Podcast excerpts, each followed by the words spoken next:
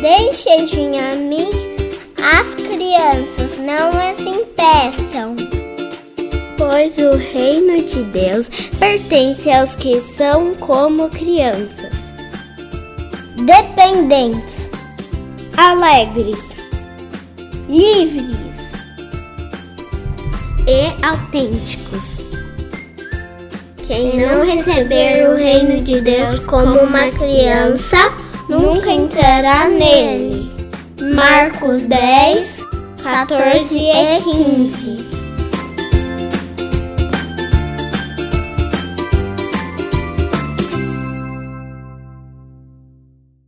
Nós queremos experimentar uma vida tão íntima com o Pai como uma criança tem, sem querer provar nada, mas que experimenta das virtudes do Pai.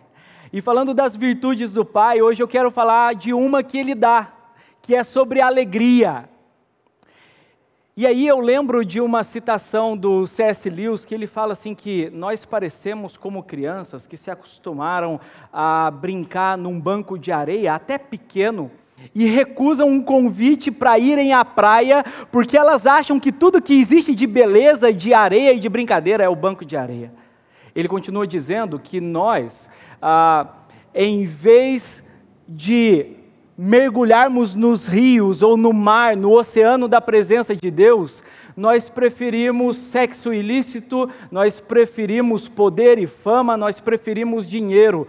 Nós não nos damos conta que existe um mar de alegria e prazer para que experimentemos.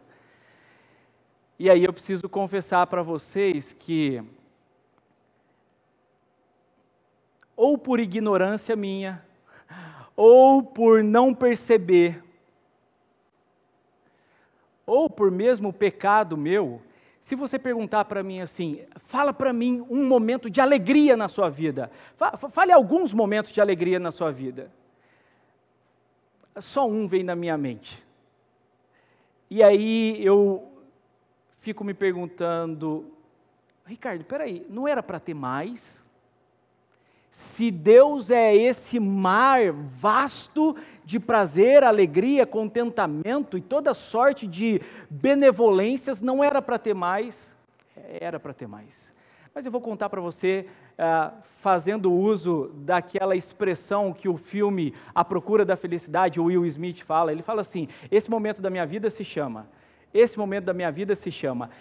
Esse momento que eu vou narrar para você se chama felicidade, mas antes dele eu vou narrar um momento que se chamou dor, tristeza, lamento, angústia. Eu e a Amanda já fazia quatro anos que nós tentávamos engravidar. E, infelizmente, as coisas não aconteceram como a gente gostaria. E então, nós fomos buscar ajuda médica, oramos a Deus, pedimos oração, ah, de vários irmãos e irmãs de igrejas, muita gente estava orando por nós.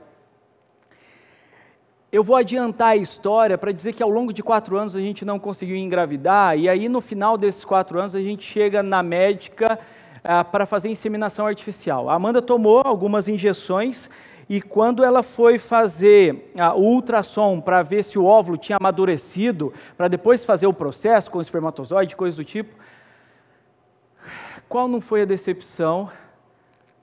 Ah, quando a gente viu lá na telinha que o óvulo não tinha amadurecido. E aí foi um baque, a gente ficou quebrado, né? Aí a gente, a Amanda chegou para a médica e falou assim, doutora, é o seguinte, eu tomei uma vez uma medicação via oral, né? E é um indutor de ovulação. Eu vou sair de férias agora, não quero mais mexer com nada, não.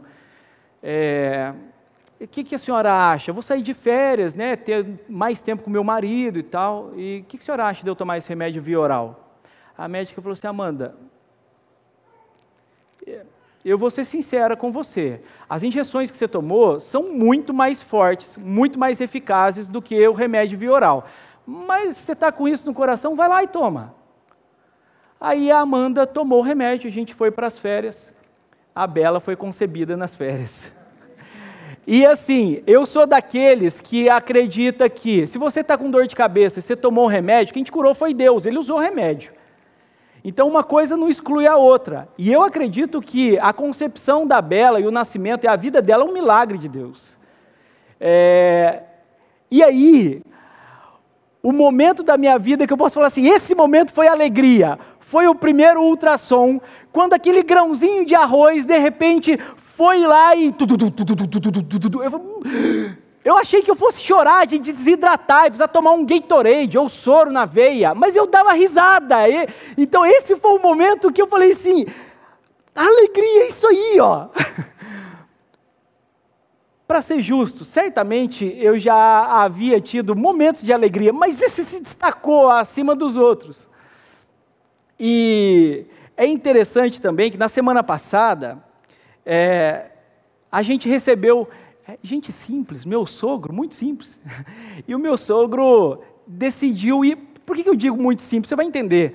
Geralmente, quando a gente faz aniversário de data redonda, 30, 40, 50, 60 anos, a gente quer ter um festão, todo mundo junto, família e tal.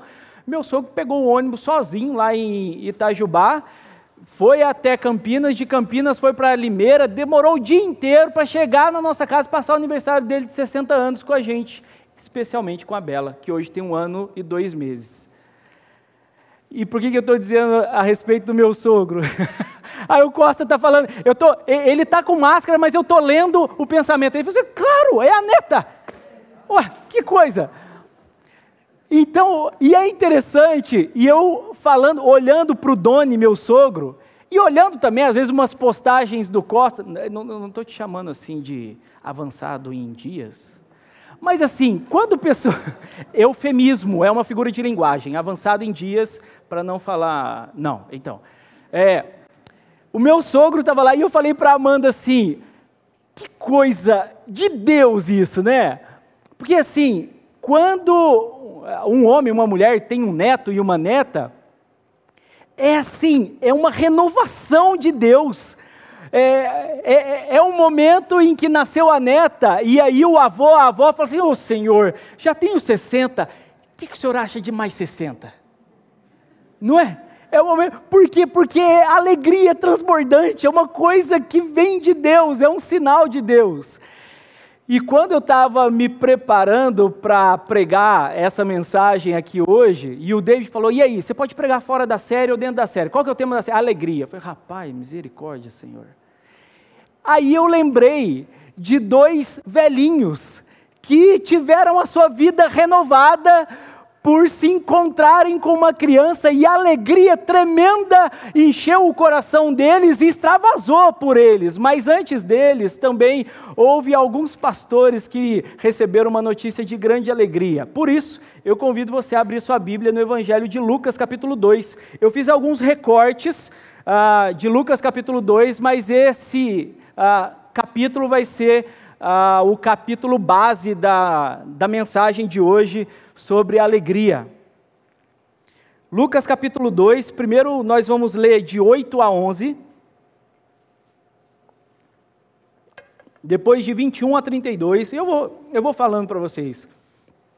Lucas 2, de 8 a 11 depois de 21 a 32 e 36 a 38. Lucas 2, de 8 a 11, diz assim: Havia pastores que estavam nos campos próximos e durante a noite tomavam conta dos seus rebanhos. E aconteceu que um anjo do Senhor apareceu-lhes e a glória do Senhor resplandeceu ao redor deles e ficaram aterrorizados. Mas o anjo lhes disse: Não tenham medo, estou lhes trazendo boas novas de grande alegria que são para todo o povo. Hoje, na cidade de Davi, lhes nasceu o Salvador, que é Cristo o Senhor. Agora vai lá, versículo 21 ao 32. Completando-se os oito dias para a circuncisão do menino, foi-lhe posto o nome de Jesus, o qual lhe tinha sido dado pelo anjo antes de ele nascer. Completando-se o tempo da purificação deles, de acordo com a lei de Moisés, José e Maria o levaram a Jerusalém para apresentá-lo ao Senhor, como está escrito na lei do Senhor: todo primogênito do sexo masculino será consagrado ao Senhor. E para oferecer um sacrifício, de acordo com o que diz a lei do Senhor, duas rolinhas ou dois pombinhos. Havia em Jerusalém um homem chamado Simeão, que era justo e piedoso, e que esperava pela consolação de Israel. E o Espírito Santo estava sobre ele. Fora-lhe revelado pelo Espírito Santo que ele não morreria antes de ver o Cristo do Senhor. Movido pelo Espírito, ele foi ao templo. Quando os pais trouxeram o menino Jesus para lhe fazerem o que requeria o costume da lei, Simeão o tomou nos braços e louvou a Deus, dizendo: Ó oh, soberano, como prometeste, agora podes despedir em paz o teu servo, pois os meus olhos já viram a tua salvação, que preparaste à vista de todos os povos, luz para a revelação aos gentios e para a glória de Israel, teu povo. Versículo 36: Estava ali a profetisa Ana, filha de Fanuel, da tribo de Azer. Era muito idosa tinha vivido com seu marido sete anos depois de se casar. E então permanecera viúva até a idade de 84 anos. Nunca deixava o templo, adorava a Deus jejuando e orando dia e noite.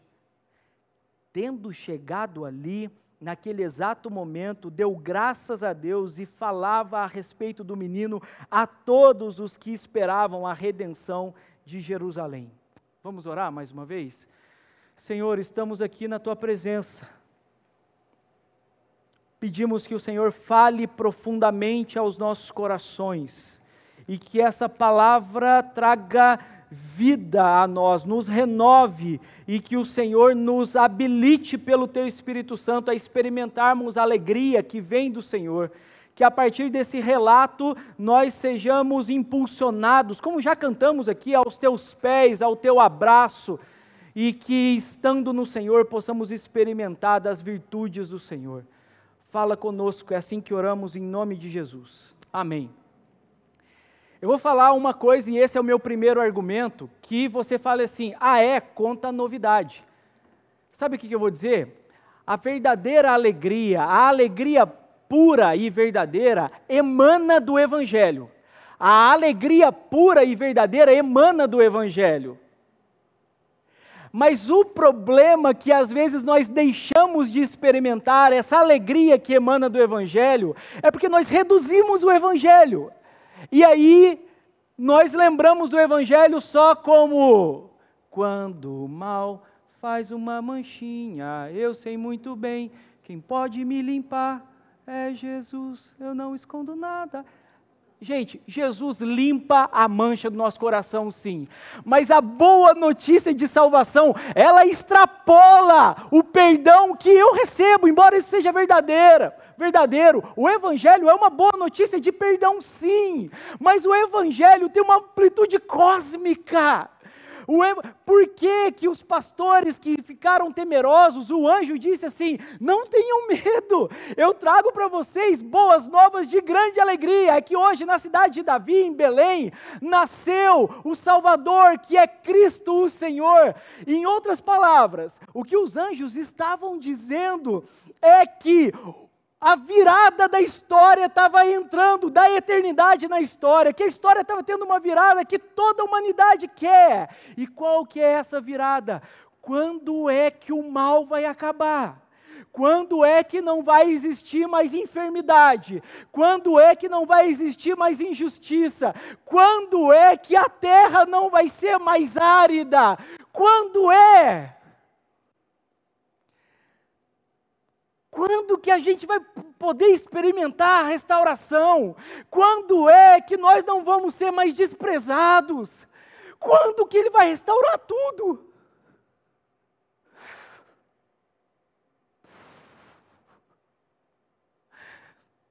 Eu estou chorando, mas é uma boa notícia.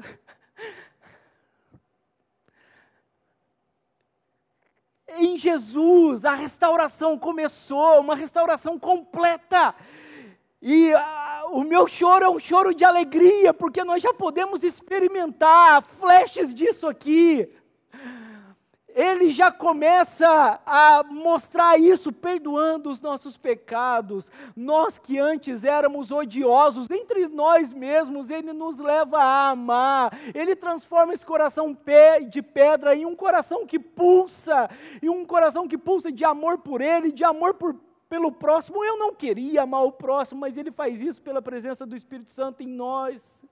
Então, a, o Evangelho é sim uma boa notícia de perdão de pecados, mas o perdão que Jesus traz, a ressurreição de Cristo já é uma primícia da restauração completa de todas as coisas, e tudo isso está nele.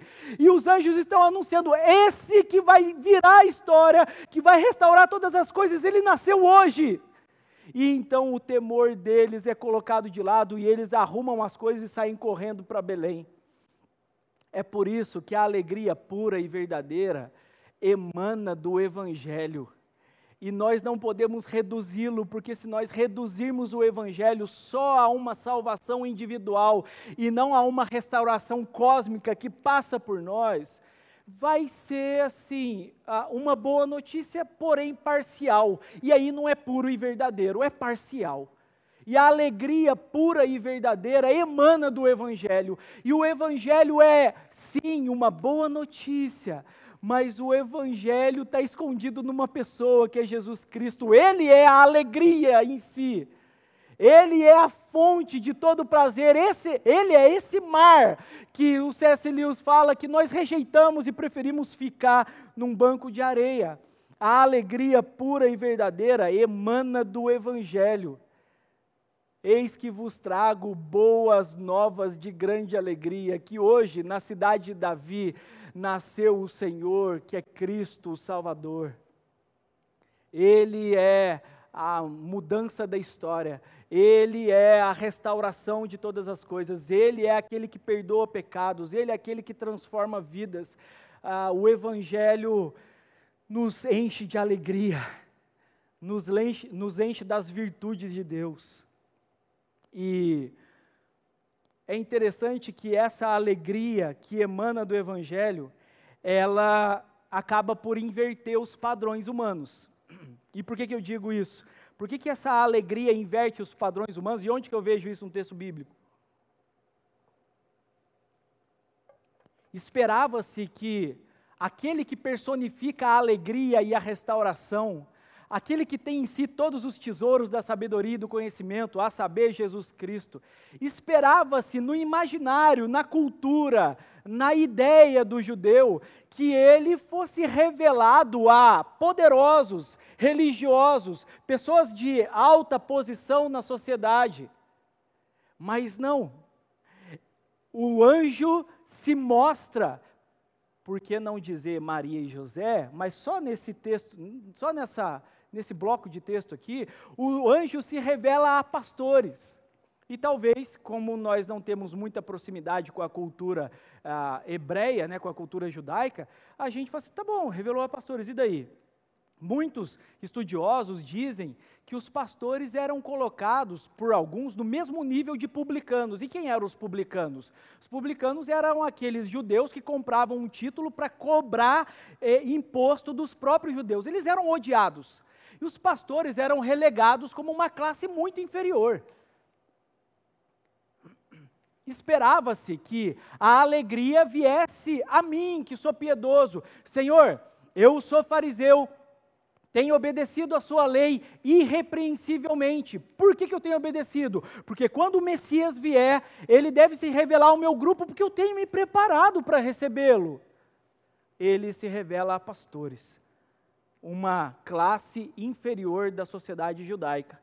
E depois ele se revela, não é dito que o Simeão era ah, do alto escalão da sinagoga ou do templo. Era dito que Simeão era um homem justo e piedoso. Ele se revela a uma senhora que, para muitos, indubitavelmente, muitos que haviam a apontavam e falavam assim: é, agora tem que ficar no templo o dia inteiro mesmo, porque certamente você se tornou viúva com apenas sete anos de casada, porque algo, algum juízo de Deus veio sobre você, porque algo você fez. Você é amaldiçoada de Deus, por isso que você é viúva e tão cedo viúva. muitos na cultura judaica certamente a reprimiam e a rebaixavam, a colocavam para baixo. Mas foi do agrado de Deus que essa Ana, filha de Fenuel, da tribo de Azer, que ela presenciasse a alegria em pessoa, a restauração, a boa notícia. Foi do agrado de Deus, como o Espírito Santo havia lhe falado, lhe revelado, que Simeão, por mais que talvez, para eu ser cuidadoso na minha interpretação, talvez não fosse tido em grande estima, talvez aprove a Deus revelar a ele e cumprir a promessa de que ele não morreria sem antes ver o Cristo, o Salvador. A alegria que Deus derrama inverte os padrões humanos, sabe por quê? Porque talvez no meu e no seu coração tenha assim, Senhor, é, essa alegria. Eu tenho que ser o primeiro contemplado, porque eu leio a Bíblia todos os dias. E, a, e o terceiro ponto tem a ver com isso, então segura. Eu leio a Bíblia todos os dias, Senhor, eu, eu, eu frequento uma comunidade de fé. Senhor, o Senhor sabe que assim, eu namorei só com duas meninas, depois já casei, acertei a vida. Senhor, o Senhor sabe que eu pago as minhas contas. Eu paguei esse PVA aí, que o carro subiu, misericórdia. Paguei, Senhor, em dia. Não foi igual o pastor Ricardo Renault que pagou atrasado, pagou multa. Entendeu? Eu pago em. Senhor, sou uma boa pessoa. Eu não xingo, não, não, não falo mal contra minha esposa. Senhor, o senhor sabe, lá em casa é duro. Às vezes a gente fica brava, bravo, mas é, as coisas estão bem lá em casa. Eu sou merecedor disso.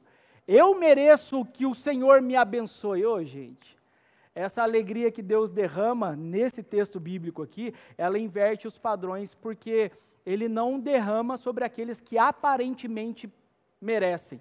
Não há merecimento nenhum. Ele derrama e inverte padrões também, sabe por quê? Porque, teoricamente, os pastores não estavam esperando, mas foi do agrado de Deus revelar-se a eles. Eles não estavam esperando. Simeão estava esperando, mas Ana estava na sua fidelidade a Deus lá e aprove, foi do agrado de Deus que ela fosse contemplada. Isso deve gerar em nós uma humildade, uma dependência da graça de Deus, sabe por quê? Porque a palavra alegria no grego, acho que é cará, e ela vem do mesmo radical da palavra graça, que é caris.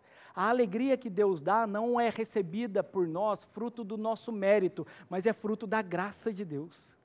É por isso que em Mateus capítulo 5, das bem-aventuranças, que fala dos macarios, que é da mesmo, o mesmo radical de onde vem graça, de onde vem alegria, fala daqueles que não tinham certa relevância nem social, nem ah, religiosa. Para o Senhor, bem-aventurado é aquele que chora. Para o Senhor, bem-aventurado, mais do que feliz, que experimenta a alegria, é aquele que é pobre de espírito. Não é quem merece, é quem precisa. É Deus que derrama pela sua livre graça essa alegria que transborda. Por isso, é, uma, ainda dentro dessa aplicação, a gente precisa se colocar diante de Deus e falar assim: Senhor, eu quero experimentar da Sua alegria, mas eu sei que não mereço. Não há nada em mim que me credencie a experimentá-la. Senhor, eu não mereço, mas eu quero, eu preciso. E isso tem a ver com o meu último argumento aqui, como pastor presbiteriano tradicional de uma igreja de 146 anos, agora. pastor presbiteriano pega, prega três pontos só, né? Os tradicionais, assim. o meu último ponto é que a alegria é manifesta a gente piedosa. A alegria que Deus derrama é manifesta a gente piedosa. Então você diz assim, mas peraí, você acabou de falar que a alegria é derramada por graça. Agora você fala que é gente piedosa, porque gente piedosa de verdade sabe que tudo o que é, tem e pode ser, vem da graça de Deus. Gente piedosa não é gente que faz alguns atos e os apresenta diante de Deus e diz assim: Senhor, agora o Senhor tem que me abençoar. Gente piedosa é que diz assim: Senhor, ser propício a mim, pecador, porque eu não mereço. Mas gente piedosa é gente que está aos pés do Senhor. Gente piedosa é gente que entende que o maior valor da existência é o próprio Senhor, o Deus Pai, Filho e Espírito Santo, e por isso mergulha nele para experimentar dele, não simplesmente nas coisas que ele pode dar, mas para ter intimidade com ele. O texto bíblico, ao passo que fala que os pastores inesperadamente receberam de alegria, diz também que Simeão era um homem sensível ao direcionamento do Espírito Santo e o Espírito lhe revelara que ele não morreria sem antes ver o Cristo de Deus. E diz que Simeão era um homem justo e piedoso. Digamos que Simeão, na sua vida justa e piedosa, ele estava vivendo pela graça de Deus, pelo favor de Deus, mas ao viver assim, ele se colocou numa posição de receber o derramamento de Deus. De igual modo, a profetisa Ana. Ela contava com 84 anos de idade. Ela havia sido casada por apenas sete anos. Não é pecado uma pessoa que torna-se viúva casar novamente. Mas Ana ah, Parece que a decisão dela foi a seguinte: eu não vou me casar novamente. E tudo que eu quero na minha vida é conhecer o noivo da igreja. Tudo que eu quero na minha vida é que Deus se manifeste, que Deus se revele. Por isso o texto bíblico diz, diz que Ana não deixava o templo e orava e jejuava constantemente. Práticas de piedade, práticas de devoção, foi do agrado de Deus que essas pessoas que já estavam usufruindo dele experimentassem o ápice da alegria. E o ápice da alegria não está no coração da Bela batendo vigorosamente no ultrassom. O ápice da alegria está em Jesus Cristo. Está no meu Senhor, está naquele que tem em si todos os tesouros da sabedoria e do conhecimento nele. Ele é a fonte de toda alegria, prazer e contentamento. Um dia eu vou passar, a Amanda vai passar, a Bela vai passar, embora nós recebamos dele um corpo glorificado, mas todo bem que nós podemos experimentar é ele é vindo das mãos de Deus. Então imagine, se ele vem das mãos de Deus, imagine quanta bondade não existe nele e ele se coloca ah, diante de nós, ele se coloca perante nós para que nós o, possamos usufruir dele mesmo. E essa alegria manifesta a gente piedosa. Muitas vezes nós vivemos vidas assim. Acho que cansados demais, talvez com tristeza prolongada, e aqui ah, eu tenho muito cuidado para dizer, porque bons cristãos também ah, têm depressão, mas o que eu quero dizer é o seguinte: que a nossa vida de piedade, a nossa busca do Senhor, eu não posso usar o termo nos habilita, mas ela nos coloca numa posição de recebermos da alegria que o Pai pode nos dar, da alegria que está em Cristo Jesus. Como aconteceu com Simeão, como aconteceu é, com Ana. E aí eu lembro, no livro A Teologia da Alegria, do John Piper, ele, ele propõe uma mudança é, de uma letra, ou talvez uma palavra, na primeira pergunta do Catecismo de Westminster. E a primeira pergunta é aquela que não apenas vocês, mas nós pastores, é a única que a gente sabe também. É, qual é o fim supremo e principal do homem? E a resposta é: o fim supremo e principal do homem é glorificar a Deus e gozá-lo para sempre, ou experimentá-lo para sempre. O John Piper diz que precisa ter uma leve mudança. E qual mudança? O fim supremo e principal do homem é glorificar a Deus ao gozá-lo para sempre. Porque ele propõe que quando nós glorificamos a Deus, automaticamente nós estamos experimentando da presença dele e o gozo e a alegria que emanam dele são derramados em nós. Então não é uma coisa distinta da outra. Quando eu e você vivemos para a glória de Deus, o gozo, a alegria de Deus recai sobre nós. Uma vez um amigo falando a respeito desse livro, ele usou a seguinte ilustração. Eu chamo você para minha casa e eu preparo uma pizza maravilhosa, a melhor de todas. Eu fiz aquela massa com três, uh, que ficou uh, descansando três dias, aquele processo todo lindo. E aí eu chamo você e quando eu sirvo o um pedaço de pizza para você, naquele primeiro pedacinho você coloca na boca e fala, hum, que delícia. Percebe o que aconteceu? Você me honrou, eu o pizzaiolo, e ao mesmo tempo você experimentou da delícia da pizza. Deus, é, o fim supremo e principal do homem é glorificar a Deus, honrar o Deus, o, o, o, no caso o pizzaiolo, e gozar, ao gozá-lo para sempre, ao experimentá-lo para sempre, ao ter alegria nele para sempre. Enquanto nós glorificamos a Deus, a alegria dele recai sobre nós. E uma das formas da gente glorificá-lo é sempre rendermos-nos diante dos seus pés.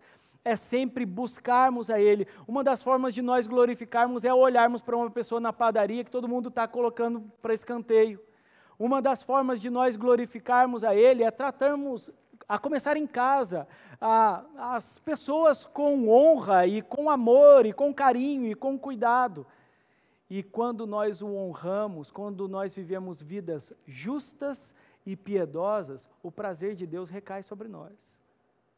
O contrário é verdadeiro. Quando nós ignoramos a Deus, a Sua presença, a Sua pessoa e a Sua vontade, acontece conosco o que o profeta Jeremias falou no capítulo 2 meu povo cometeu dois erros. Primeiro, a mim me abandonaram um manancial de águas vivas e cavaram para si cisternas rotas e rachadas que não podem reter água. Estão tentando represar a alegria num poço rachado. Você quer represar a alegria? Glorifique a Deus ao experimentar dele para sempre aí você vai represar a alegria, busque-o, renda-se aos pés dele, renda-se ao governo de Jesus Cristo sobre a sua vida. E eu termino com missão, porque a missão é a maneira que o texto bíblico termina. Essa alegria que ah, emana do Evangelho, essa alegria também que ah,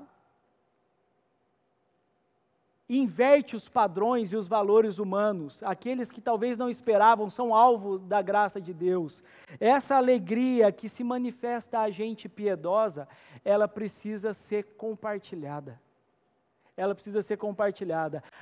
Não é dito que Ana pegou Jesus no colo, é dito que Simeão pegou Jesus no colo, mas é dito claramente que Ana ao perceber pelo Espírito Santo de Deus que aquele era o Messias, que aquele era o Cristo, a fonte de toda a virtude do Pai, ela começa a falar para todos que ansiavam pela redenção de Jerusalém: é Ele, viu? É Ele, vai para Ele. E a gente precisa fazer isso em casa também, ei esposa. Eu sei que eu sou uma dádiva de Deus para você e você é uma dádiva de Deus para mim, mas a alegria está nele, viu? Está nele. A gente não está muito bem porque falta ele, falta Jesus. A gente precisa, nós precisamos nos deparar com os nossos amigos de trabalho e de escola e dizer para eles assim: cara, eu sei que você está triste e eu quero te ouvir, eu quero te ouvir, mas eu quero dizer para você com ousadia que eu tenho a solução para a sua tristeza, a solução é Jesus.